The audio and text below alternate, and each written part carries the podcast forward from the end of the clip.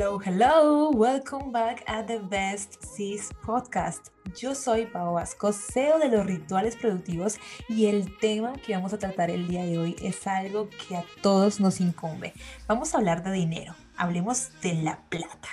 Ese es un tema que no se enseña en el sistema educativo y a menos que tu familia tenga conciencia de esa área tampoco.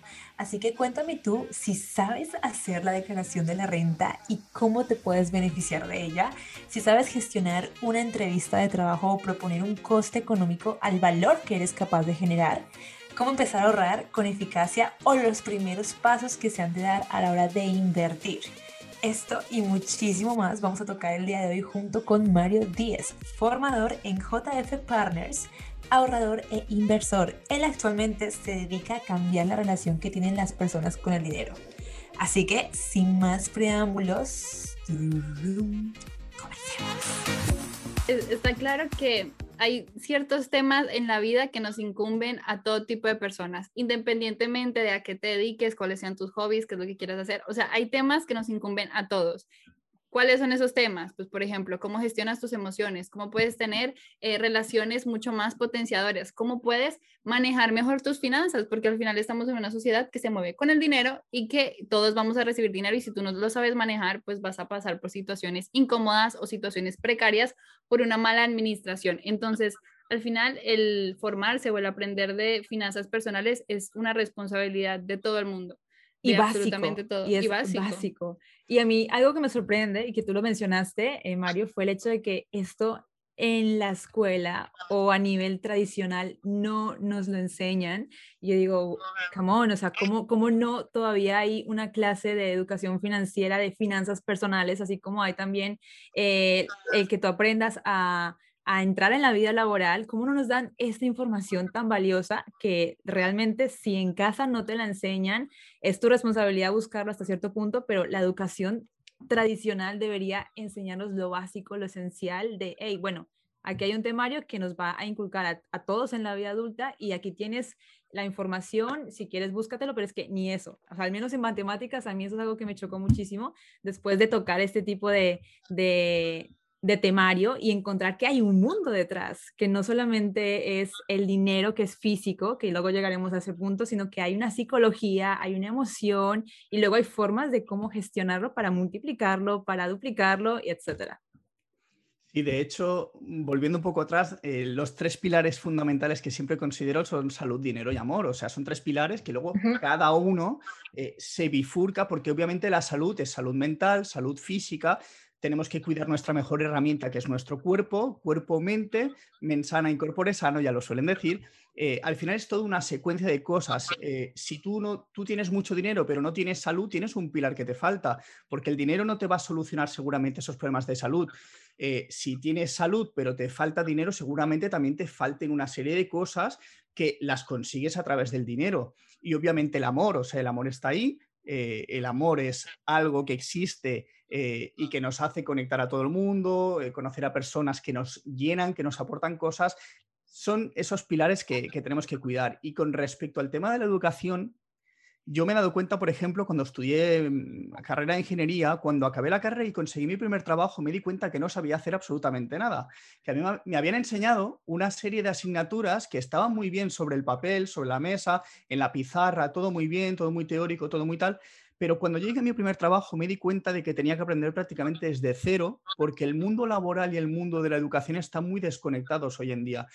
Eh, hay una imagen, sí, hay una imagen, la típica imagen de cómo era un coche hace 150 años y cómo es un coche hoy en día, y cómo eran las aulas, las clases hace 150 años y cómo son hoy en día. Y lo único que cambian las clases es que a lo mejor ahora hay iPads porque lo demás sigue siendo igual. El temario sigue siendo muy enfocado a llega este, esta niña, este niño de 6, 7 años, lo llevamos hasta los 18 años, donde le vamos a enseñar una serie de herramientas, una serie de cosas para llevarlo al mundo del trabajo, a conseguir un trabajo. Pero a partir de ahí no te van a explicar cosas fundamentales de, de finanzas, como por ejemplo, yo siempre he dicho, yo no sé hacer la renta. O sea, yo la renta eh, la declaración de la renta es una cosa que no nos ha enseñado nadie y no tenemos ni idea y la gente no sabe que a través de la renta tú puedes eh, cambiar cosas en función de si has hecho donaciones, si has hecho esto o lo otro, para pagar menos o, incluso también el hecho de decir, si eres una persona que eres capaz de gestionar bien tu dinero, decirle a la persona de recursos humanos de tu empresa, oye, bájame el IRPF, que ya me encargo yo de pagárselo al Estado, pero mientras tanto lo tengo yo y yo lo gestiono. Que esto, por ejemplo, son, son mentalidades que vas aprendiendo con el paso del tiempo. Porque, claro, a nadie le gusta pagar en la renta, pero piensa que si te toca pagar es porque te están reteniendo menos de lo normal. Sin embargo, si le sale a devolver es que realmente estás pagando de más. Entonces son cosas que si te las explican desde pequeño, luego las normalizas y dices, ah, sí, es lógico, o sea, me toca pagar porque realmente eh, por lo que he cotizado, pues me toca pagar, pero ya está, o sea, no es que el Estado me esté robando, porque realmente los números están calculados. Entonces pasa con muchas cosas, declaración de la renta, cómo preparar una entrevista de trabajo, que esto se va, pero al final es, tú acabas la universidad y no te enseñan cómo afrontar una entrevista, cómo hacer bien un currículum. Eh, hay una serie de cosas, cómo negociar el salario, una cosa tan simple como esa. Porque esto sería tan potente. Negociar el salario o poner tu precio, ¿no? En el caso de que ofrezcas algún tu servicio o X. Claro, porque hay muchas, bueno, y aparte, ya no digo el emprendimiento, que eso ya es como el tema tabú en la educación, porque lo que quieren, o sea, yo siempre he tenido el pensamiento, y aquí soy un poco radical, que nos quieren como ovejas y quieren que hagamos todos lo mismo, porque al final la oveja que se sale, que, que está un poco descarriada, es como la oveja rara, la oveja extraña que, que, no, que no encaja con el grupo, y los emprendedores somos un poco así en general porque realmente tenemos otra forma de pensar, vemos las cosas de manera distinta. Totalmente. Vamos por la vía difícil de la vida, por así decirlo. Literalmente. Bueno, eso pensando en un pensamiento, bueno, yo creo, de, de, una sociedad mucho más española, por decirlo así, en base a, pues, lo que también está en el Estado, ¿no? Sin echar las culpas, sino pues como todo se constituye y como todo está formado. Ya luego, por ejemplo, a nivel eh, latino, que nosotros venimos pues de raíces latinas, o Iman, que viene como de raíces de, Marruecos, pues todo es mucho más emprendedor porque la, orden del día es la supervivencia. Entonces, o emprendes si eres creativo o te quedas ahí y te quedas viendo pues a nada. Hay una frase de las últimas que has posteado y me, me llamó bastante la atención y me gustaría que la comentáramos y dices, dedicamos más tiempo a planificar nuestras vacaciones que a planificar nuestras finanzas para, para alcanzar nuestros objetivos en la vida. Sí. ¡Auch! Eso duele. Esta, frase viene modificada de una frase que escuché hace mucho tiempo y dije en las finanzas encaja perfectamente. Y es que es así, es que la gente en general eh, solo se preocupa por su dinero a final de mes cuando falta o cuando ingresan su salario. El resto del mes es como, por lo general no tienen ningún tipo de conciencia de cómo va el control, de cómo se está moviendo el dinero. Eh, es como que lo van dejando pasar porque es algo que eh, agobia el tener que mirar el dinero y cuánto estoy gastando, porque realmente somos, tenemos una mentalidad que se llama hedonista, o sea, a corto plazo, que buscamos esa satisfacción rápidamente y cuando tenemos el dinero, pues podemos permitirnosla. Pero a medida que pasa el mes y vamos viendo que el dinero se está acabando, tenemos que empezar a, recortar, a recortar. Entonces es como que estamos muy anclados a pensamientos negativos del tema del dinero. Y esta frase realmente me, me gustó porque la realidad de mucha gente es esa que realmente no le dedican nada de tiempo, que se pasan un mes planificando vacaciones, voy a ir aquí, voy a ir allá, y no es una crítica a planificar las vacaciones, sino es una crítica a que no dedicamos tiempo a, mirar un poco las finanzas, en qué hemos gastado este año. Yo tengo, por ejemplo, una, amiga mía que cada año coge un día del año y mm, empieza a mirar los macrogastos que ha hecho, que se le han ido perdiendo. Por ejemplo, el año pasado me dijo, hace dos años, que había gastado casi 4.000 euros en formaciones que dice, ojo, he gastado 4.000 euros en formaciones que a nivel números me han repercutido en una serie de gastos, pero estas formaciones me han generado unas ganancias de X, porque las he aprovechado, he aprovechado el tiempo, las he implementado y gracias a ese gasto, que en realidad es una inversión, me ha ayudado a crecer todavía más. Pero hay gente que no sabe ni eso, ni cuánto gasta en, zapatos, en ropa, etc. Entonces, dedicar un poco de tiempo tampoco hace falta estar mucho, porque no es una cosa que tengas que estar obsesivo encima. Wow, a mí esto, o sea, el no saber, o sea, partiendo de el no saber en dónde se está yendo el dinero, me produce terror, ¿vale? De entrada, yo soy una persona que me gusta registrar, eh, registro muchas cosas y una de, esas, de esos registros eh, tengo mi control económico y simplemente con observar, o sea, sin que tú sepas nada de finanzas, sin que tú tengas ningún plan estratégico para organizarte y administrar ese dinero, con que tú apuntes dónde estás gastando, dónde estás ingresando, qué días, cuándo, cómo, por qué, que compraste solamente un mes, o sea, dedícale un mes a, apuntar con conciencia. Wow, es que ves una, una perspectiva y dices, wow, es que en verdad me he tomado 30 cafés en un sitio que ni sabía que se me estaba goteando, hay un dinero eh, que tuve que generar otro gasto porque hubo un imprevisto y tuve que ponerlo y no me alcanzaba el ingreso por X o Y. O sea, ves un, o sea, un mes ya ves cómo te mueves tú a nivel eh, económico, pero si lo repites un par de meses, tres meses mínimo, o sea, es que vas a notar patrones, inclusive de, de cómo es tu relación con el dinero. Y yo creo que este es un tip básico, o sea, todo el mundo deberíamos pararnos al menos una etapa en nuestra vida a registrar nuestros ingresos y nuestros gastos para ver cómo funcionamos, ya desde las creencias de la familia y lo demás, que es como más profundo, pero saber cómo estamos a día de hoy en este tema financiero y ahí empezar como a educarnos, a evolucionar, a aprender más y ver más opciones, porque es que si no hacemos este paso no, no hay forma de, de modificar nada realmente. De hecho, hay, en ingeniería hay una cosa que nos enseñan, bueno, que lo enseñan en ingeniería y lo enseñan en otras carreras también, que es si no puedes medir algo, no puedes controlarlo. Totalmente. si, no eres capaz de medir exactamente el flow de tu dinero, por dónde está entrando, saliendo, que no pasa nada, que, o sea, yo también soy muy, muy fiel defensor de que, por ejemplo, si te gusta ir cada día a tomar un café a un sitio donde te llevas tu laptop y te pones a trabajar y es tu ambiente de trabajo, lo aprovechas. Ese café realmente no es, es un gasto, sí, a nivel número, pero a nivel de que hay gente que te recomienda, no, ese café te lo tienes que quitar.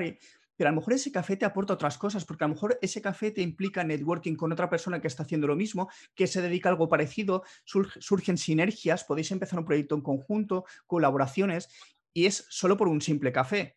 Entonces la gente a veces lo que se tiene que dar cuenta es realmente de los gastos innecesarios y los gastos necesarios. También un poco ponerse un plan y decir, ¿qué es lo que necesito yo realmente a corto, medio, largo plazo? Me voy a fijar un objetivo, por ejemplo, eh, un viaje porque llevo tiempo sin viajar y obviamente para tu salud mental también es bueno salir de tu entorno y hacer un viaje, nuevas experiencias, conoces gente nueva, descubres sitios nuevos. ¿Cuánto me cuesta este viaje? 3.000 euros, perfecto. Vamos a planificar los siguientes meses y voy a ir apartando un poco de dinero para ese, para ese destino, para ese viaje.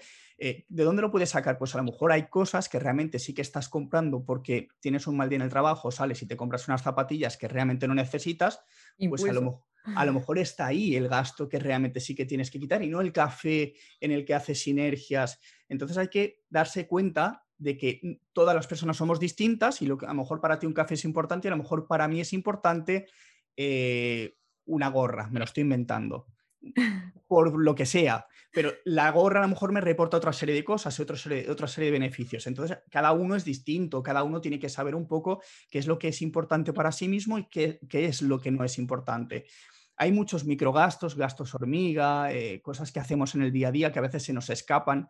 Y eh, a raíz del tema de, hacer la revisión del control del dinero, hoy en día lo tenemos muy fácil, porque incluso nuestros bancos, si usamos banca online, tenemos una app en el móvil que mm, seguramente ya nos da un indicio de cómo se está moviendo el, dinero, cómo son los ingresos, por dónde estás gastando con la tarjeta, porque cada vez usamos menos efectivo, sí que es, es cierto que hay que vigilar por dónde usas el efectivo, pero al final más o menos un mapa general de cómo se está moviendo lo podemos ver ahí y nos lo hace mes a mes. Entonces me refiero que también hay gente que le, supone una resistencia el decir, ostras, tengo que ponerme a calcular esto y a veces tan simple como cinco minutitos cada día, si tienes una buena aplicación de, de, móvil o un Excel o una libreta misma, apuntar las cuatro cositas que has gastado, porque luego en el día a día tampoco gastamos tanto.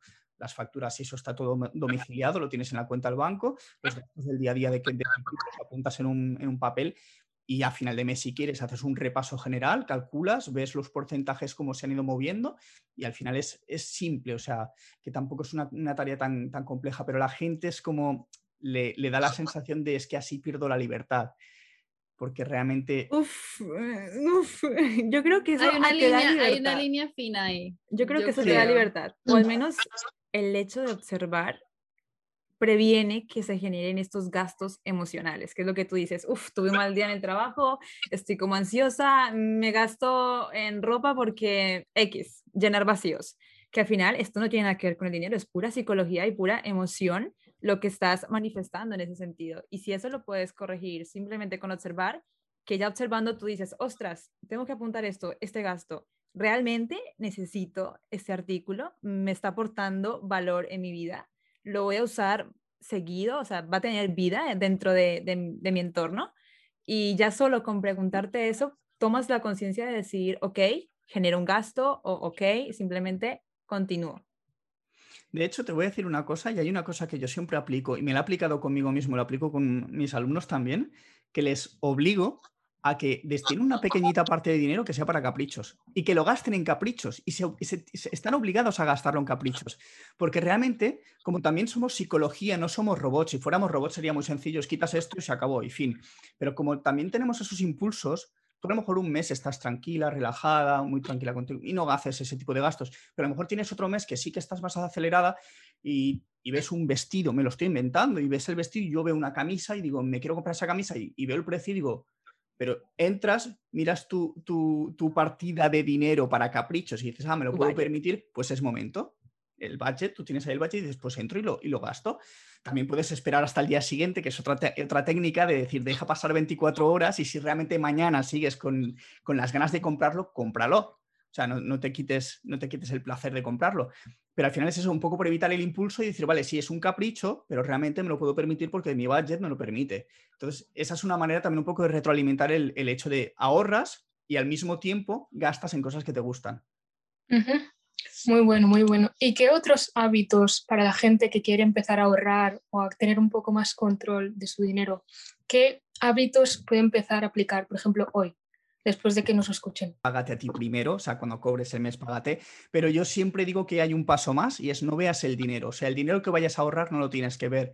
¿Y eso qué quiere decir? Quiere decir que si tú tienes una cuenta bancaria que puedes eh, aplicar o planificar traspasos periódicos dentro de la propia cuenta con una subcuenta o una cuenta externa, cada mes, en el momento en el que recibas tu sueldo, una pequeña cantidad de dinero, te la traspasas automáticamente esa cuenta, con lo cual ya has ahorrado y no has visto el dinero, porque no has tenido que entrar a la cuenta para hacer ese traspaso, lo dejas de manera automática, porque hay un problema y es eh, que normalmente cuando vemos el dinero empezamos a pensar en mil y una cosas en qué gastarlo, pero si no lo ves, no sabes lo que ha pasado y si ya te lo quitas de primera, si lo tienes en una cuenta que no revisas normalmente, ya tienes ahí ese, ese ahorro de inicio. Y es un poco en relación a Robert Kiyosaki, que siempre dicen padre rico, padre pobre, págate a ti primero, porque al final es la persona más importante.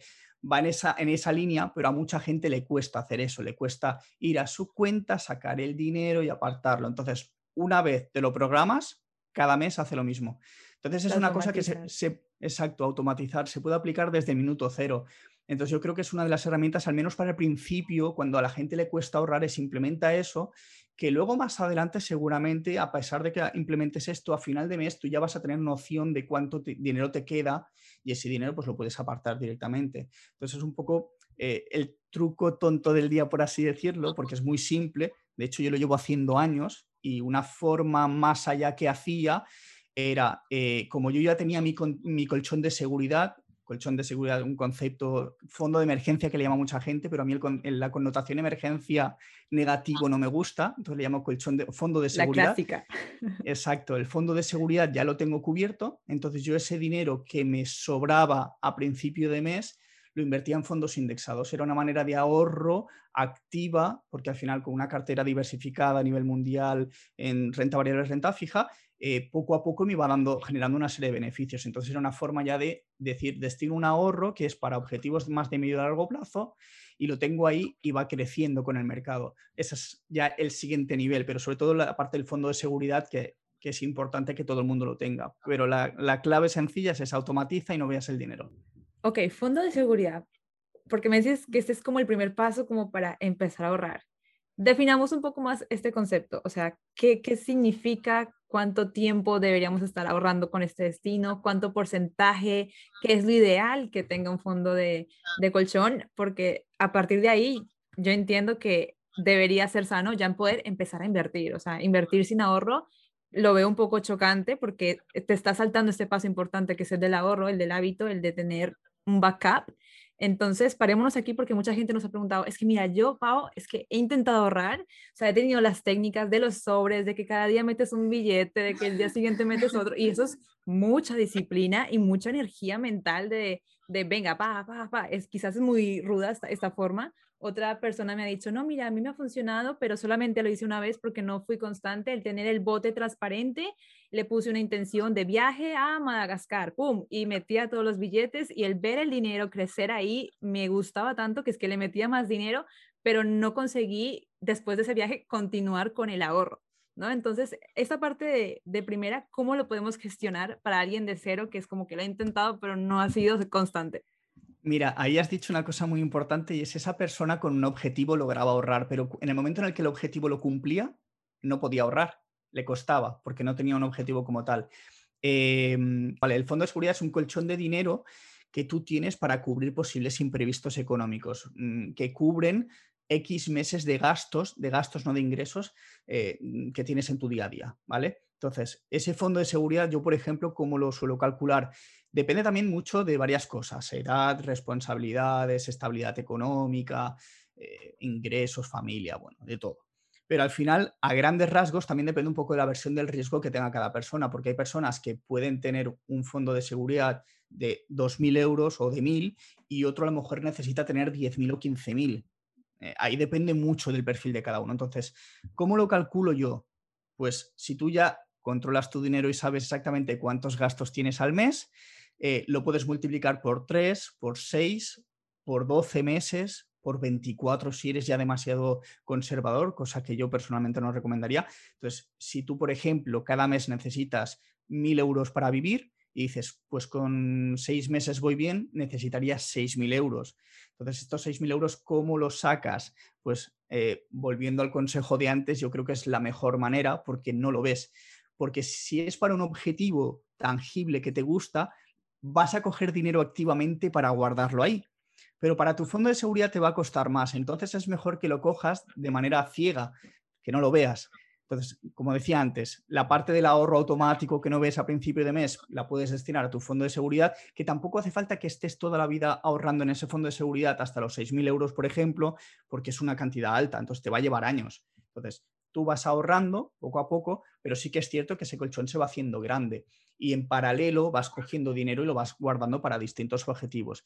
Eh, el tema de la inversión, ¿qué ocurre? Yo, por ejemplo, mm, con JF Partners me dedico al tema de la inversión y veo mucha gente que a veces pone en inversión dinero que sí necesita y eso es un grave error porque realmente la inversión es dinero que realmente no necesitas y que va para ese fin. Porque ¿qué es lo que suele ocurrir? Que justamente eh, en el trabajo les dicen, oye, el mes que viene se acaba el trabajo, te despedimos, no te renovamos, etcétera y esa persona en ese momento tiene que tirar de ahorros. Si tú tienes tus ahorros invertidos y si en, ese momento da el caso de que eh, los mercados están mal y has perdido un 20% de tus ahorros, tú tienes menos dinero ahorrado y encima vas a necesitar recuperarlo, recuperarlo con pérdidas. Entonces, por eso tenemos ese fondo de seguridad, que el fondo de seguridad al final es un poco el, colchoncito que nos ayuda, a pesar de que seguramente si tenemos algún tipo de prestación por desempleo, pues nos ayuda a cubrir un poco más. Pero ese fondo nos da tiempo a buscar alternativas, a encontrar un nuevo trabajo, a encontrar una nueva fuente de ingresos, a reaccionar y no vernos obligados, por ejemplo, a coger el primer trabajo que veamos eh, a la desesperada, que de hecho esto a mí me pasó en el 2008 porque yo acabé en la crisis, yo había trabajado los veranos y a mí, claro, yo había trabajado antes de la crisis del 2008 y había tenido buenos sueldos, pero cuando conseguí mi, primer trabajo de ingeniero que me pagaron bien, en el segundo me ofrecían la mitad y yo decía, ¿cómo puede ser que me estés ofreciendo la mitad? Entonces yo rechazaba porque no me estabas ofreciendo algo que yo valía. Entonces me dio esa libertad y yo tengo conocidos que realmente en esa época tuvieron que aceptar cualquier trabajo que fuese eh, con las condiciones más pobres que fuesen. ¿Por qué? Porque realmente necesitaban el dinero. De haber tenido, de haber hecho ese ejercicio previo, dices, vale, he ido ahorrando sin darme cuenta, pero sé que cuando hay un imprevisto, al menos tengo ese colchón que me protege, sin tener que pedirle dinero al banco, a la familia, a los amigos. Entonces, por eso digo que es un poco, es el dinero aburrido porque no lo ves ni lo tocas ni lo usas hasta que no pase algo. Entonces, la manera de ahorrarlo es hazlo por la vía que no lo veas porque si lo ves... Eh, Duele más. Claro, tienes la tentación. Sin embargo, un viaje es precioso tener el, tarro transparente y ver cómo se va llenando y vas llegando al objetivo, porque además eh, en, ese, en ese tipo de objetivos nos emocionamos, los motivamos y queremos ahorrar más.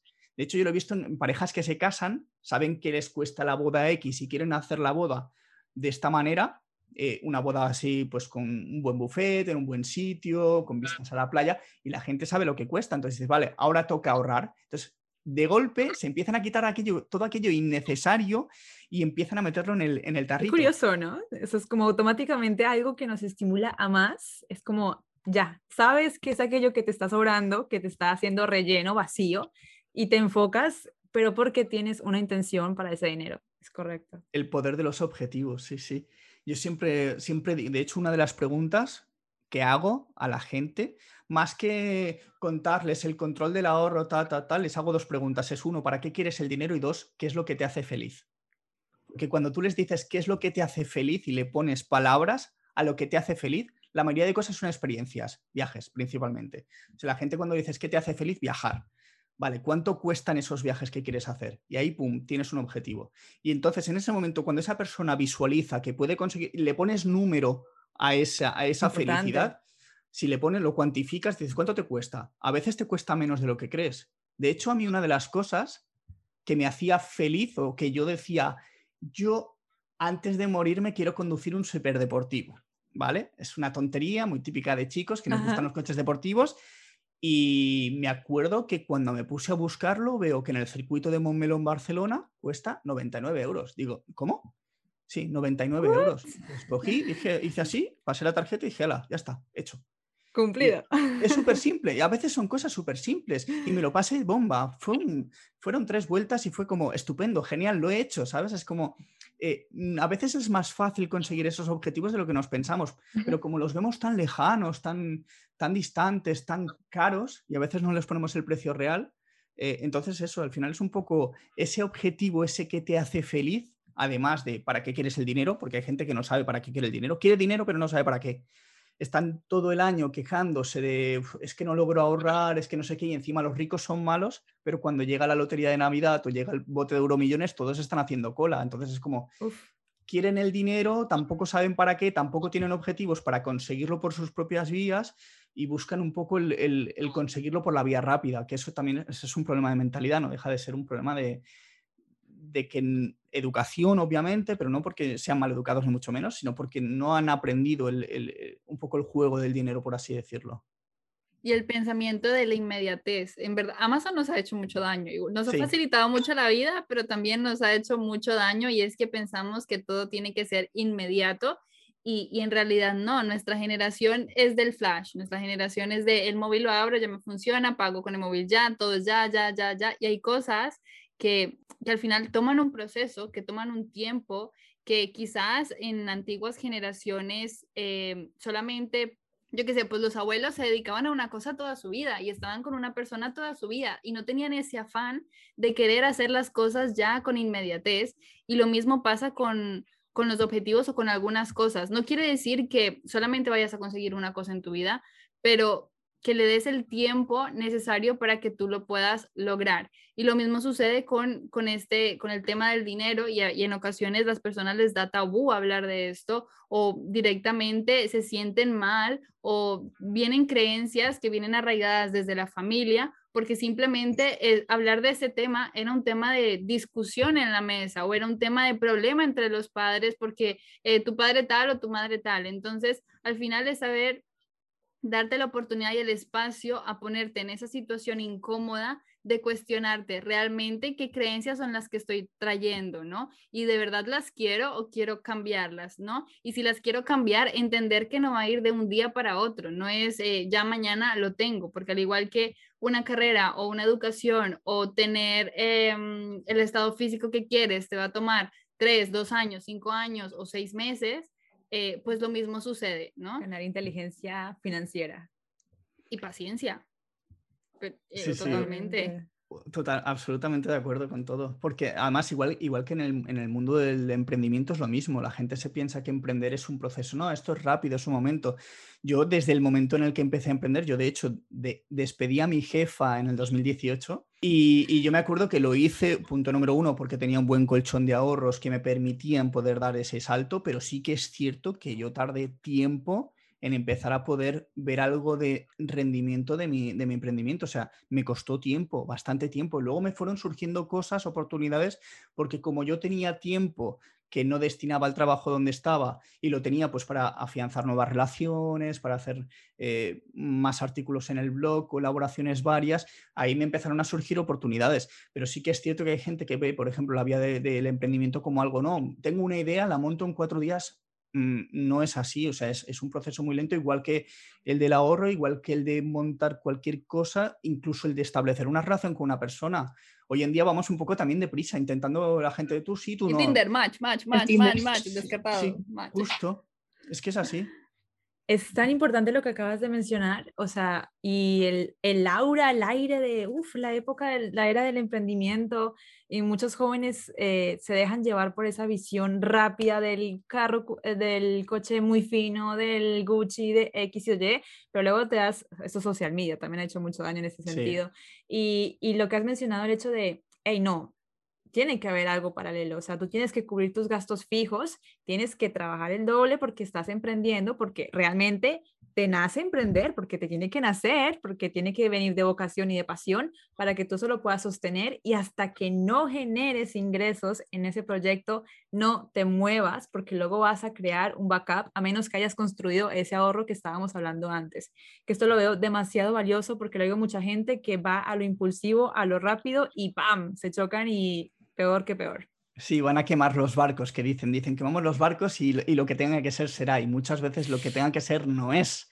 No es para todo el mundo. Hay mucha eh, gente que dice le funciona y que le funciona a uno no significa que le tenga que funcionar a todo el mundo. Exacto. Yo siempre defiendo que todo el mundo tenga las espaldas cubiertas antes de dar ese paso. O sea, yo era algo que ya venía meditando de largo, largo tiempo y más o menos ya, ya tenía la imagen bastante forjada de cómo quería hacerlo y, y además ya venía practicándolo, por así decir. Entonces me venía me venía bastante fácil, pero hay gente que le ocurre una idea, vale, la idea tiene que madurar, tienes que ver realmente los pros y los contras, cuánto tiempo te va a llevar, planificar. Eh, al final es como, todo monetizar, es difícil, eh, entran en juego muchos síndromes, síndrome del impostor, la negociación muchas veces de, o lo, lo, que decía Juliet, de los precios, qué precio le pongo a esto, cuánto valgo yo, cuánto vale mi tiempo, porque una cosa es cuando vas a una empresa, Tú miras en LinkedIn, InfoJobs, en todas las plataformas, vas viendo un poco los rangos de salario y puedes intuir un poco cuánto podrías pedir o cuánto tendría que pagarse esa posición pero en este caso es difícil cuantificar eh, precios, eh, los servicios, cómo los ofreces, realmente estás capacitada para poder ofrecer esos servicios. Entonces entran en juego muchas cosas que requieren también tiempo de crecimiento personal propio, de entender cosas, de que tenemos siempre alguna creencia limitante que nos está frenando, superarlas, miedos, incertidumbre. Realmente el, el camino del emprendimiento tiene muchas, muchas partes oscuras que la gente no quiere ver por algún motivo. Bueno, supongo que es lo mismo un poco que con el dinero, que al final es si no lo veo no pasa nada, pero claro, está ahí. Entonces hay que tener siempre pues, eh, paciencia, perseverancia y las ideas muy claras. Ok, profundicemos en esta parte que lo veo como súper interesante, crear presupuestos. Ok, yo, ok, nada, tengo mi backup, ya hice mi ahorro, estoy emprendiendo y me encuentro con esos primeros momentos de tengo clientes, tengo que cobrarles, pero no sé cómo cuantificar esta parte me puede generar el síndrome del impostor. Eh, sé que lo he hecho porque he trabajado para otras, para otras empresas, pero ¿cómo, cómo logramos eh, cobrar con, con, con, valentía lo que, lo que ofrecemos y lo que valemos? Esta es una buena pregunta porque yo todavía me la sigo haciendo, ¿eh? A veces. o sea, realmente a veces valoro muy bien lo de, el trabajo de los demás, pero valorar el trabajo de uno mismo es difícil. Entonces, a veces también necesitas ciertos inputs de otras personas cercanas a ti yo un poco funciono por comparativa en este caso, o sea, miro un poco qué es lo que hago un poco como, como con un trabajo normal, miro qué ofrece el mercado, veo qué estoy ofreciendo yo y qué precio le podría poner.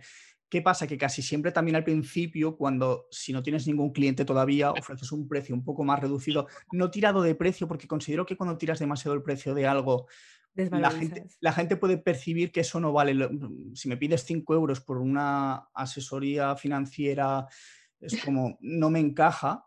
Eh, de hecho, tengo una amiga mía que ha empezado y ha empezado cobrando 50 euros las sesiones y digo, pues me parece un precio bien, digo, porque sabes mucho, ah, te implicas mucho con esa persona y no es las dos horas que estás hablando con esa persona para ayudarla, sino que previamente le estás pidiendo datos y le estás trazando un plan para que pueda hacerlo. Entonces hay que cuantificar también un poco todo ese tiempo que estás trabajando extra, porque no son solo las dos horas que estás con ella o la hora. Entonces al final es un poco, eh, al principio es un poco prueba y error, es pones un precio, vemos cómo reacciona el público y realmente si merece o no, o sea, si luego el feedback que te van dando, que te van dando ellos. Pero yo siempre considero, a ver, dar cosas gratis está bien hasta cierto punto, porque si no, si lo das, si te acostumbras a dar demasiado gratis, la gente luego tiene ese, freno de antes lo dabas gratis, ahora porque te tengo que pagar. Entonces hay que, hay que saber hasta dónde dar gratis y valorar lo que luego estás dando de pago con un precio razonable, porque al final es, es tu conocimiento, están pidiendo en alquiler tu conocimiento, tu cerebro, y ellos van a sacar partido de ello. Entonces, pues al final es un intercambio de bienes, yo te doy conocimiento, tú me das dinero. Entonces, es, un poco poner la, balanza encima eh, por delante y ver exactamente cómo, cómo pagar. Eh, precios al final es eso, es jugar un poco, también depende del sector. Eh, un sector como en, en, el ahorro, no puedes pedirle a una persona 600 euros por una mentoría de ahorro porque es una locura, porque si, si es capaz de pagarte 600 euros, ya ha hecho el trabajo de ahorro, o sea, ya no hace falta que te, ya, ya no le tienes que explicar nada porque ya ha hecho el trabajo. Entonces, al final es un poco eso, jugar con, jugar con, ese tipo de precios y los productos igual, o sea, no puedes ofrecer un servicio. Me voy a inventar un caso. Tú tienes un servicio de streaming de eh, algún tipo de documentales y lo ofreces a 20 euros al mes cuando Netflix te cuesta, mm, ¿cuánto cuesta? ¿10? 11, sí, 11. 11 pues para 4. Claro, pues entonces si, si, Netflix vale eso y el valor que tiene Netflix es tan grande, lo tuyo tiene que ser excepcional para que cueste el doble. O sea, tiene que ser un contenido brutal. Entonces hay que, hay que adaptarse mucho al mercado. Hay que saber un poco también cómo calibrar. Y a veces, pues, toca bajar. Eh, pones un precio, no funciona, reduces. No deja, no deja de ser esa la fórmula. Observar el mercado eh, ganar confianza tú personalmente para decir, no, es que esto es lo que valgo, o sea, que es ese valor de autorreconocimiento que, que mencionamos antes y, y, buscar ese equilibrio. Algo que escuché de Carlos Muñoz con respecto a esto, para nutrir más esta parte, era que él decía, hay dos formas de cobrar.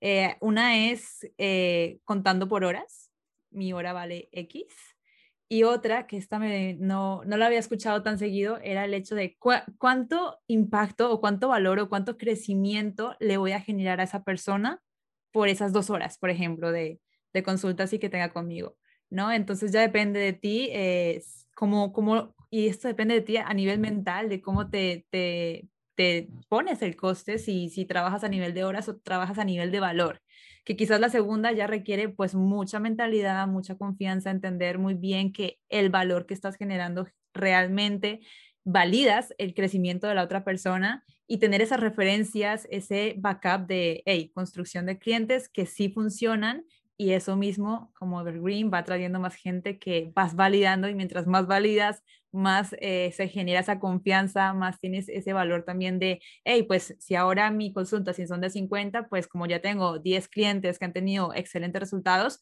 podemos empezar a subir y hacer algo más premium, trabajar con gente más eh, top y demás, que esto es como el proceso ya después del emprendimiento, el el crecer. Al final con, la demanda también vas viendo un poco, obviamente si hay muy poca demanda de lo que estás ofreciendo, pues difícilmente vas a poder escalar a unos precios mucho más altos. Hay sectores en los que realmente hay demanda.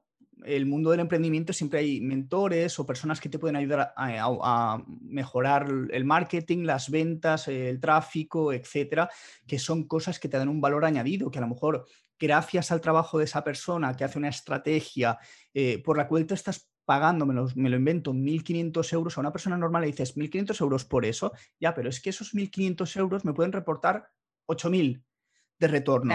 Entonces al final es como, es una, no deja de ser una inversión, no, no es le estoy pagando 1.500 euros a esa persona, no, esa persona te va a proporcionar una serie de herramientas que van a permitir que tú en tu negocio amplíes el tráfico, el alcance, la gente, el mensaje que quieres escalar y que realmente la gente conecte con tu propósito y acabe comprando lo que le estás ofreciendo a cambio de esos 1.500 euros tú has generado 8.000. Entonces, al final, la gente también tiene que, adaptarse un poco a eso, eh, porque en, el sector de emprendimiento se mueven a veces unas cifras estratosféricas, pero si lo pones en la tierra, realmente hay veces que merece la pena pagar esas cifras, porque realmente el retorno que te da es mucho más grande. Pero ahí, ahí tienes que seguir superando barreras mentales del dinero principalmente, porque es lo que dices tú, la primera parte, si valoras tu tiempo, pues mi tiempo vale tanto. Vale, ok. Pero cuando sabes el impacto que te puede generar el invertir en esa persona, eh, eh, ahí es donde mucha gente cae en, esa, en, ese filtro, pero los que realmente pasan, pasan por ahí y, logran pagar, logran desapegarse del dinero y decir, tengo que pagar 5.000 euros por este servicio y los pago porque sé y me comprometo a que funcione. Además, también hay un efecto que es que cuando... Sí, y cuando la gente paga mucho por algo, no va al 100%, sino que va al 200%. Cuando tú, pagas, cuando tú pagas poco por algo, no lo valoras. Cuando pagas mucho por ese mismo algo, tú te comprometes. Y lo digo yo que he hecho cursos y formaciones de 30 eh, euros y las he mirado por encima. Y si esa misma formación me hacen pagar 600, yo me la miro de arriba abajo. Y por mis narices que me la termino. De arriba abajo. Y me la miro al revés si hace falta también para aprender más. Porque al final quieres exprimirlo. Entonces, cuando tú llegas a ese punto que dices, tengo que pagar 1.500 euros por algo, eh, no, no lo compras y dices, va, me voy a tomar unas cervezas ahora. No, no. O sea, eh, estás ahí. con... Eh, claro, duele, pero eso te mueve. Al final el dinero, el dinero es, un, es un arma de, o sea, que, un accionador. O sea, tú cuando realmente te tienes que desprender de esa, esa cantidad, dices, ostras, tengo que ir a por todas, no me queda otra, porque mínimo tengo que recuperar la inversión. Entonces, el, el, el, dinero al final también en ese sentido es como, como una llave en un interruptor que te hace o funcionar o no funcionar. Claro, ya estamos comentando como, una cosa son como tus finanzas personales, ¿no? En cómo tú gestionas el dinero a nivel personal, material, de hábitos diarios y gastos hormiga, como mencionas. Em, y que luego hay formas de gastar mejor y una de esas formas de gastar mejor quizás es un café en un lugar que te proporciona un contacto o que te, te proporciona quizás un espacio creativo que te va a ser mucho más productivo para eso que quieres conseguir. Entonces eso ya sería como un buen gasto. No está bien decir bueno o malo, pero sería un gasto pues que te potencia, ¿no? Un gasto potenciador. Em, y luego ya estamos hablando más a, nivel económico del emprendimiento y a nivel empresa, porque esto ya, ya es otra historia, o sea, ya no depende de ti, ya no eres tú emocionalmente, sino es eh, manos en el asador y, es, es, distinto, es diferente. Eh, pero bueno, y esto ya haría como para otra, otra conversación y creo que os lo comento, chicas, porque deberíamos de, de, de, algún día pensar en un episodio así. Em, en la fina línea entre poner un precio estratosférico a un coaching, a un infoproducto y de verdad estar dando el valor que estás cobrando, ¿no? Porque a veces el, por el simple hecho de pensar, no, es que si vale más, la persona va a estar más comprometida, llegan a poner precios que son ridículos, que ni siquiera vale esa formación, que ni siquiera estás aportando lo que aportas, pero simplemente es por el hecho de que la persona va a estar más comprometida. Entonces ahí hay como una fina línea de, y ahí es cuando entra el famoso vende humos o estas eh, etiquetas que destruyen la industria, pero simplemente por el hecho de jugar con este acto, con este fact psicológico que puede aplicar, eh, bueno, que puede aplicar a la gente. Em, entonces, volviendo, porque justamente hicimos como una encuesta en, en el Instagram em, y muchas de las personas como que decían, ok, pues prefiero o me gusta más el hecho de em, generar más ingresos que vivir solamente del salario. Entonces, aquí entra, a, ¿nos enfocamos más en el ahorro del ingreso que tenemos o nos enfocamos más en generar más para poder ahorrar más?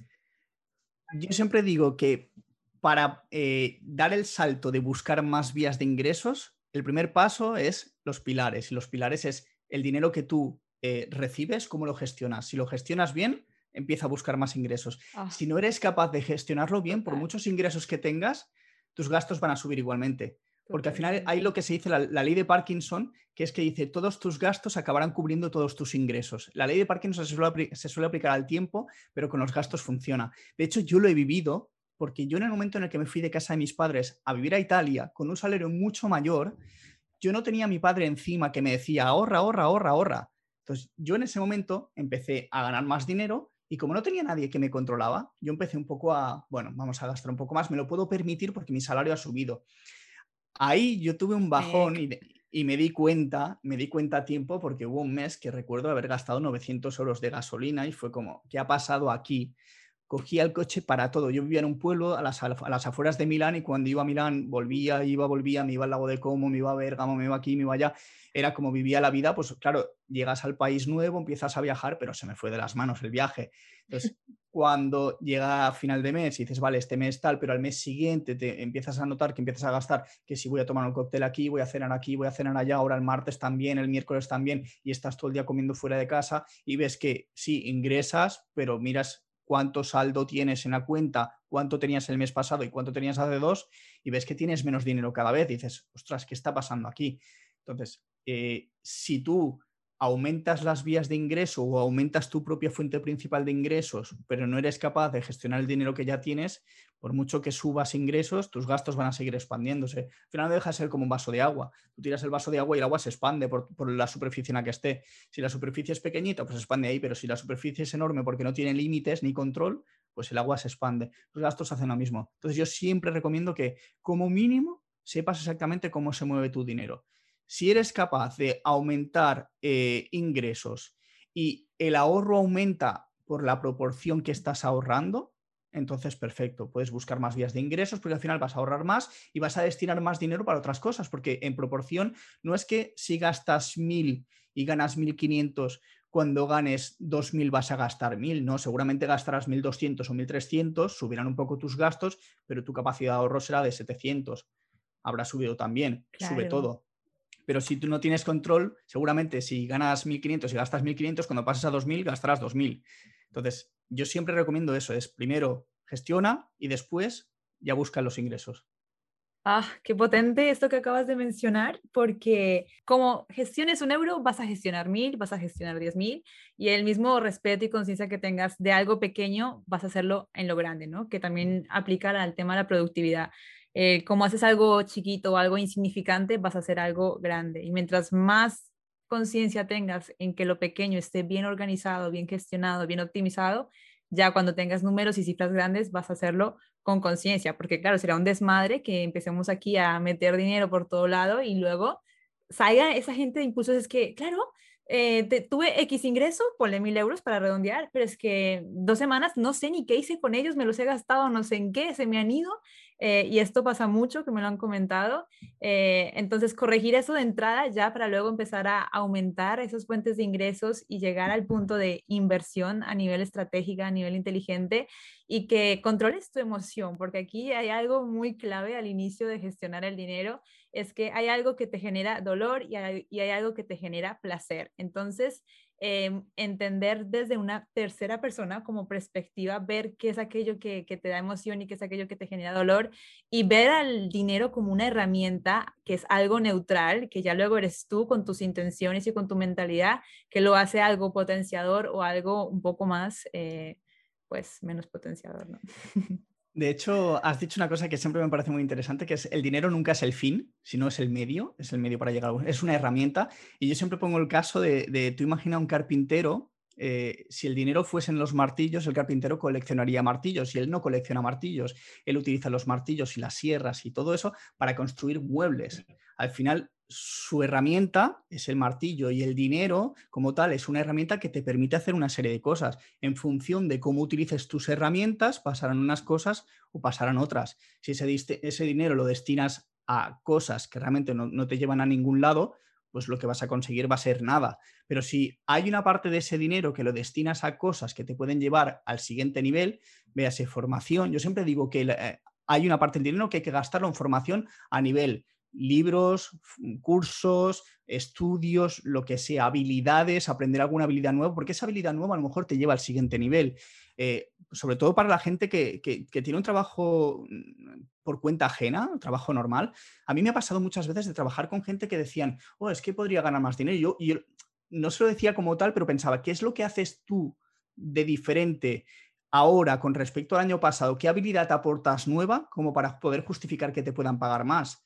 Y luego veía compañeros que eh, yo siendo ingeniero electrónico, yo he trabajado como ingeniero mecánico, entonces yo tuve que aprender habilidades mecánicas, pero dentro de mi trabajo como ingeniero mecánico, yo trabajaba con componentes electrónicos y tenía el doble conocimiento, porque la parte mecánica la aprendí, pero la, de electrónica ya la sabía. Cuando teníamos algún problema con algo, no tenían que llamar a mantenimiento porque lo podía hacer yo. Entonces yo... Generabas valor. Claro, yo estaba aportando un valor de que no tienes que pagar más recursos a otra persona para que venga y lo solucione, tiempo, porque estoy allí, lo soluciono en un momento. Entonces, en, ese, en esa situación también estás en la situación de poder pedir un aumento también. Entonces, al final es eso. Si tú gastas en ese tipo de herramientas, de conocimientos, los idiomas, por ejemplo, yo los idiomas me tuve que ir para mejorar idiomas, aprender nuevos idiomas. A mí los idiomas me abrieron puertas.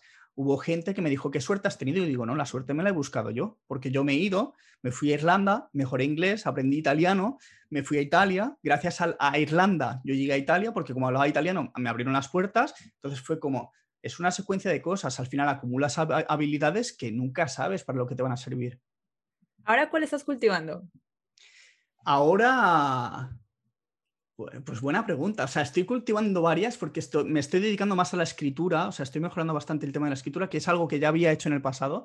Eh, y me ayuda bastante también a mejorar mi léxico, mi gramática, que al final es eso. Yo leo mucho, de hecho ya se ve ahí en el fondo que tengo bastantes libros, eh, pero la parte de la escritura es difícil porque no se enseña tampoco demasiado, o sea, aprendes mucha gramática, muchas cosas que luego en la práctica eh, nadie se para a escribir y escribir bien es un arte, escribir bien es, es algo que realmente está muy valorado y hoy en día también está muy valorado y es algo a lo que le estoy dedicando últimamente tiempo, pero un poco por hobby, porque realmente tengo esa inquietud de decir, quiero aprender. Tuve una época, de hecho, con los idiomas, tuve una época que era, me puse con el ruso, no me preguntes por qué, pero sabía leer... En, es pasiva, sí, sí. Eh, sabía leer en ruso, o sea, yo lo leía todo, porque me aprendí toda la parte de la fonética y al final es bastante parecida al español, realmente.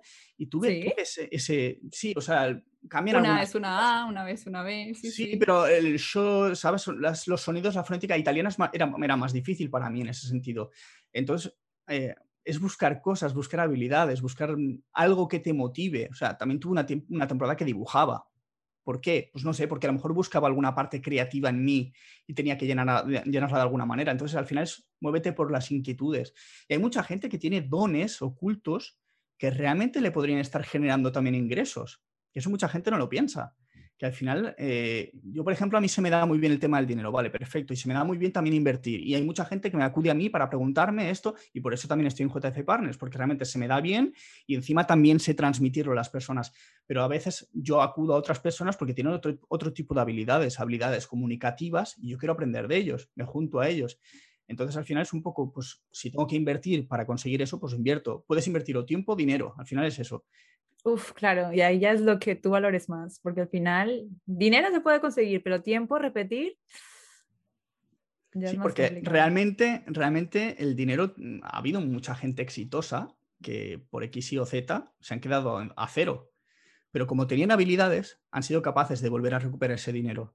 Si tú realmente no tienes ningún tipo, no tienes ningún tipo de habilidad o realmente siempre estás haciendo lo mismo y realmente no aporta ningún tipo de valor añadido, si el día de mañana se acaba ese empleo, ese trabajo, eh, te vas a ver con que no tienes nada más que hacer. Entonces, eh, al final tener ciertas inquietudes, hay gente pues, que se le da bien eh, hacer artesanías, me lo estoy inventando, y, hay gente que se dedica a vender cosas de artesanías y se ganan bien la vida con eso. Claro, que esa es otra creencia limitante que veo mucha gente, de decir, wow, es que a mí me gustaría X objetivo, y, y es como, no, no, pero es que de ahí no se gana, ¿no? Y a veces la gente peca de, no tener como la mentalidad o de valorar X arte o X acción, ¿no? Exacto, de pensar, no, no, a lo seguro, vamos a, las salidas seguras, a lo que supuestamente da dinero, pero, hey, ¿y si desarrollas esa curiosidad?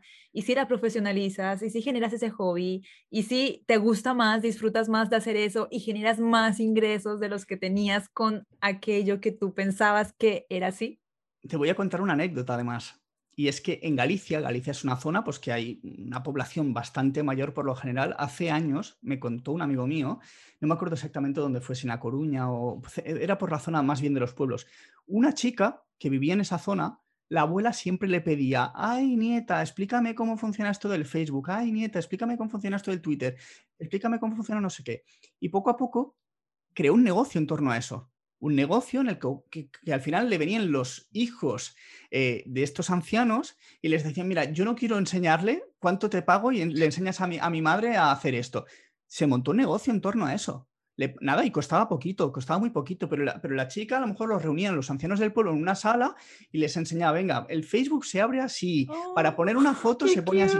Te lo, te lo prometo, cuando me lo contó digo, no puede ser cierto. Y dice que sí, que sí. Dice, la chica está súper contenta porque le encanta tratar con gente mayor y encima les está ayudando a integrarse al mundo digital. Dices, ostras, es que es, es mucho valor el que está aportando esa chica porque esas personas, primero los hijos, ya no, no están obligados a, venga, ahora enséñale cómo se hace esto. Al final los hijos a veces somos un poco nuestros padres, bueno, si les ayudamos, pero es como, vaya, hasta ya El me has tema de la confianza. Claro, Es eso. exacto. Entonces, una persona ajena que encima tiene ganas de estar con ellos, se lo cuenta con paciencia, se lo repite 40 veces, claro, la, la gente está contentísima con esa chica. Entonces, al Y con gusto te pago. Esa es como Claro. la sensación de conectas ese, ese gusto con una curiosidad, con un propósito que genera valor, que luego la gente te busca a ti porque estás generando eso. Entonces, en ese sentido, hay, como muchas opciones. A veces las cosas más absurdas que te puedan parecer pueden ser una idea de negocio muy buena. Hay que llevarla a cabo, hay que probarla, validarla, esa- eh, todo ese camino. Pero al final es eso, habilidades tenemos todos. Hay gente, pues, cualquier cosita, o sea, acompañador de perros. ¿A cuánta gente hay por la ciudad llevando cinco o seis perros y es un negocio? Y ellos pasan cada día a recoger el perro de las personas que la gente no quiere salir a pasar el perro porque no tiene tiempo por la mañana. Tener levanta para eso también. Sí, sí, sí, o sea, ya entramos en la parte ética y moral, pero me refiero, el negocio está ahí, hay gente que no quiere hacer eso y es como, bueno, pues donde hay un problema, hay una oportunidad. Ok, entonces ahora ya hemos hablado del ahorro y de dejar como el colchón de dinero. Entonces, imagínate que ya tenemos un poquito de dinero y queremos empezar a Invertir, dale. Invertir. invertir en, en shares de empresas. ¿Qué son los primeros pasos para alguien que quiere empezar a invertir o meterse en este mundo? Vale, buena pregunta, porque ahora con el, con el tema de las criptomonedas hay mucho, o sea, hay mucha gente que se está metiendo en cosas que no entiende y la base de todo es saber qué es lo que estás haciendo. Entonces, lo primero es, antes de meterte en nada, es en- en- hay que entenderlo, eh, entender en qué tipo de activo te estás metiendo. Eh, yo siempre al final recomiendo que la gente lo primero que tiene que hacer es entender dónde está poniendo su dinero, un dinero que mucho trabajo le ha costado ahorrar, que tiene que pensar eso. O sea, que eh, poner el dinero en criptomonedas o poner el dinero en cualquier otro tipo de activo, bolsa o lo que sea, no es tan simple como lo pongo porque me lo ha recomendado un chico de Instagram o mi vecino o mi abuelo. Entonces hay que, hay que un poco mm, dedicar tiempo, pararse, oportunidades hay siempre y no es porque ahora haya criptos que es un momento en el que se puede eh, rentabilizar el dinero, sino que se puede hacer siempre. Entonces, siempre lo primero es formación como todo, porque al final no deja de ser otra parte de gestión del dinero que tienes que aprender. Al igual que no nos enseñan la parte de educación financiera para gestionar ahorros y gestionar el dinero, y la tienes que aprender, a la hora de invertir también tienes que dedicar tiempo para, para aprender dónde poner tu dinero, porque luego cada persona es distinta. Hay una persona que a lo mejor tiene mucho miedo a los mercados y tiene que invertir en cosas mucho más tranquilas, que no le van a dar tanto rendimiento, perfecto, pero que va a poder dormir tranquilamente, eso también es cierto. Entonces, lo que, una cosa que tiene que buscar siempre la gente es que cuando invierta en cosas, sea lo que sea, siempre tiene que poder dormir tranquilo. En el momento en el que te vayas a dormir y estés pensando en esa inversión, en esa cripto, en el Bitcoin, en lo que sea, eh, mal, mal va. Y yo lo digo que soy una persona muy arriesgada, que por lo general tengo un perfil de riesgo que yo tolero mucho todo, realmente no, yo duermo tranquilamente, pero para eso he tenido que vivir un proceso de adaptación, de entender dónde estoy poniendo mi dinero, si lo estoy haciendo bien, siempre cometemos errores y sobre todo eso al principio tampoco poner mucho dinero, porque en las inversiones sea cual sea, siempre hay que empezar con poco, porque hay una cosa que también se le olvida a la gente y es que mm, una gran parte del éxito o del fracaso en cualquier tipo de inversión es la psicología. Pasa cuando ahorramos y pasa cuando vamos a invertir. Entonces, si no dominas esa psicología y entiendes que eh, vas a poner dinero y va a fluctuar su valor a lo largo del tiempo y vas a estar pendiente, mejor no inviertas. Mejor tómate tu tiempo, busca realmente qué vía de inversión es más tranquila y a partir de ahí ya eh, da los pasitos eh, hacia adelante, pero despacio. Rescato algo que dijiste que es empieza sin afán. O sea, hey, no hay prisa, no te dejes llevar por los impulsos, por lo que estás viendo. Mira muy bien dónde estás localizando el dinero. Y la segunda es el desapego.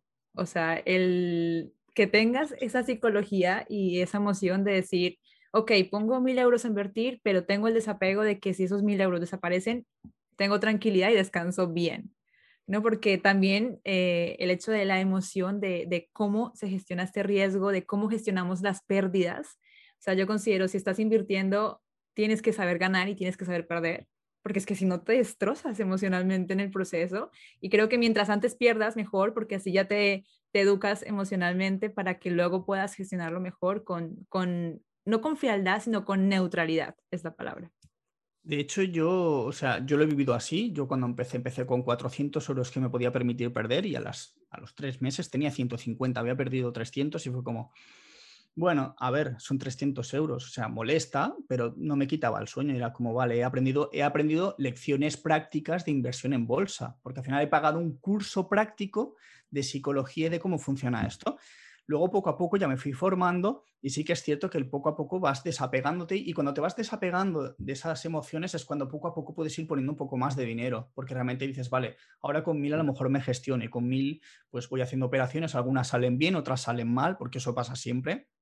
Nunca se gana siempre, tampoco se pierde siempre, o sea, es raro que pierdas siempre también, pero al final es, un proceso, es, es poco a poco adaptándote y cada vez cuanto más tiempo le dedicas, más experiencia tienes, más habilidades tienes de nuevo, volvemos a las habilidades de antes y poco a poco vas mejorando. Entonces, cuanto, cuanto más mejoras, más capital puedes invertir y cuantos más resultados obtienes, también al final dices, vale, esto me está sirviendo para algo, porque luego hay gente que no vale para esto.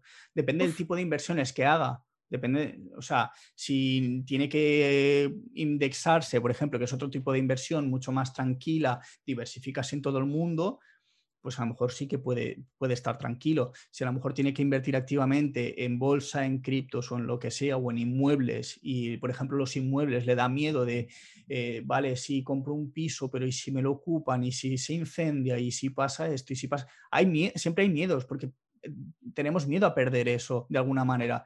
En la bolsa puede venir una crisis, en las criptomonedas pueden vender hoy y caer todo un 25%, pueden pasar cosas siempre pero al final es eso, si tienes ese tipo de control y sabes gestionar las emociones y, el, riesgo en cuanto a dinero, o sea, si sabes exactamente que en algún momento tienes que salirte de, los mercados porque realmente no está bien, porque el que compró un piso en el 2007 en la cresta y no lo vendió y, los precios de los pisos se hundieron un 50, un 60, un 70%, hubo mucha gente que se quedó atrapada con precios que costaban mucho más de lo que se están vendiendo ahora, entonces también están perdiendo dinero. Y hay mucha gente que tuvo que malvender esos pisos porque realmente tenía que seguir pagando la deuda al banco. Entonces al final es un poco entender cómo funciona eh, todo. Si tú estás comprando en un mal momento, lo más normal es que acabes perdiendo dinero. Entonces hay, que entenderlo. Al final deja de ser formación, todo, todo gira en torno... El backstage. Yo creo que aterrizando, aterrizando un poco como todos los conceptos es, ok, pues tú tienes un ingreso mensual fijo o variable, pero igualmente aparta una parte de ese ingreso al ahorro, destinarlo al ahorro, no lo mires, porque si lo miras, pues te va, quizás te va a costar más, eh, y conócete cómo eh, es tu perfil si tu objetivo es invertir, ¿no? Si eres un perfil más arriesgado, si eres un perfil un poco más conservador, si eres una persona que va a poder dedicar un poco más de eh, dinero a esa inversión, siempre y cuando ya hayas tenido ese colchón o ese resguardo financiero para que puedas, al final el resguardo financiero o, el colchón em, no es tanto el quizás el no gastarte o lo que estás perdiendo ahora, sino más bien la estabilidad que estás ganando en una, en una circunstancia que quizás no te, no te esperas. Entonces es más prevenir y asegurar un poco tu estabilidad por X periodo de tiempo y darte el permiso de quizás no morirte de un dolor de cabeza. Entonces eh, es como ir como con pasos de, con pies de plomo, ¿no? Eh, entonces eso y conocer un poco pues el tipo de, de perfil que tú eres a la hora de, de invertir y valoro mucho el hecho de, de, la formación porque a veces te crees o nos pensamos que con dos videos de YouTube ya lo vamos a saber todo y no es así. Hay que, hay que capacitarse, hay que formarse, hay que también encontrar o sí, encontrar esa, esa forma que te dé confianza de formarse porque luego hay personas que te están formando que no tienen idea de, de, lo que están hablando y, y, cometes errores y te dejas llevar y al final pues pasan 40 mil tipos de historias posibles que pueden pasar a la hora de, de perder el dinero o de dárselo a la persona equivocada, ¿no? Sí. Entonces, este, fue, este fue mi caso, mi primera inversión eh, fue de mil euros y los perdí, o sea, los perdí y, fue como, oh, o sea, dolor, me generó un lloré, o sea, lloré, lo, duelo, le hice un duelo a esos mil euros em, y dije, no, quedé vetadísima, o sea, tema de inversiones quedé vetadísima hasta dos años después, que como que me recuperé emocionalmente de esa pérdida. Eh, y luego algo que también aprendí, porque claro, o sea, si estás perdiendo, por favor, aprende de esas pérdidas, porque luego no tiene sentido en un futuro que lo repitas, eh, es el hecho de que pues no era tan, tan grave. Eh, esos mil euros para mí generarlos en ese momento quizás fue una vida, pero luego me di cuenta que recuperarlos tampoco fue tan grave, entonces eh, vas rompiendo esa, esa escalerita mental. por eso digo que si pierdes antes mejor, porque así es como que ya pasas eso y puedes proseguir con, con tu carrera de inversión. De hecho, el que, el que empieza ganando acaba perdiendo rápidamente. Eh, por eso es casi mejor lo que dices tú, es pierde al principio un poco porque al final ya te llevas eh, el, primer golpe de impacto de realidad. Es un filtro, realmente. Esto, no es fácil y, y, ahí es cuando dices, vale, tengo que aprender. Entonces es lo mejor. Y de hecho es lo mejor, lo mejor es eso, es empieza perdiendo porque va a ser la mejor lección que vas a tener. Algo que también rescato del principio que dijiste, que dije, oh, esto me encanta, es el hecho, planifica tus caprichos. Eh, pasa eso que hay mucha gente como que ya se amarra al dinero, al céntimo, a no me gasto esto porque esto es pum, entonces ya la máxima austeridad sí, también. Sí, entonces una cosa es ser como minimalista y otra cosa es como no dejarte disfrutar del placer y tener como un valle de capricho es como súper emocionante porque le vas a dar como esto me lo voy a gastar en eso que me genera placer X y Y. Yo lo relaciono mucho con el tema de productividad, que por ejemplo algo que me pasaba en tema de productividad era que me dolía cuando tenía momentos de placer o de ocio porque sentía que no estaba como generando esa productividad, ¿no? Entonces, en el punto clave para mí fue planificar mis momentos de ocio. Entonces, una vez empecé a planificar mis momentos de ocio, es como que sé que este momento está para disfrutar y para gozármelo y el resto sé que voy a estar de manera productiva. Que esto como que lo reflejo mucho con lo que acabas de decir de, hey, ten tu budget de capricho, que cuando te lo gastes es para gastártelo y que ojalá cada mes y cada año sea más grande porque estás generando más, porque estás ahorrando más y porque tu budget de capricho, de viajes o de experiencias es más grande. Es así, tal cual. O sea, me, me ha encantado cómo lo has traído porque realmente, o sea, lo pienso exactamente igual. Es, mantener el equilibrio, no deja de ser, no puedes, si, si, tú estás en un extremo, lo que va a pasar es que la persona que es extremadamente austera y ahorradora va a llegar un momento en que mm, se va a desatar. De hecho, vuelvo a tirar hacia atrás, 2008, la gente se tuvo que atar los cinturones y ahorrar muchísimo. Y de hecho se han hecho varios estudios que dicen que el ser humano es incapaz de ahorrar de manera sostenida, o sea, por fuerza mayor, durante más de 5 o 6 años. Y a partir del quinto o sexto año la gente empezó a gastar, incluso a endeudarse, porque necesitaba psicológicamente tener la sensación de me voy a dar un capricho, porque es que no puedo, vivir, no puedo seguir así. Entonces, todas estas personas que al final van pasando los años y están ahorrando de esta manera, eh, sé de casos de gente que se ha replanteado las cosas, de decir, vale, estoy viviendo para esto, me están pasando los años y me estoy perdiendo muchas cosas, solo por dinero. O sea, que lo peor de todo es que es solo por dinero. Porque si tú, tú, tienes un objetivo con ese dinero, al final es lo de antes. El dinero es una herramienta, no es el fin. Si tú lo haces todo por el dinero, es que algo, algo estás haciendo mal. Entonces, si tú tienes un fin, al final te vas dando esos caprichos también por el camino, porque tienes fines a corto plazo y fines a largo plazo. Totalmente. Por curiosidad, ¿cuál fue el primer libro de finanzas que te leíste? Eh, no fue Padre Rico, Padre Pobre. De ah, ya le iba a decir. no, no, no, no, fue porque, porque lo, eh, lo descubrí muy tarde. Eh, yo, a ver, no es de finanzas como tal, pero lo relacioné bastante. ¿Es la semana laboral de cuatro horas o la, la jornada? La, jornada laboral. La jornada laboral.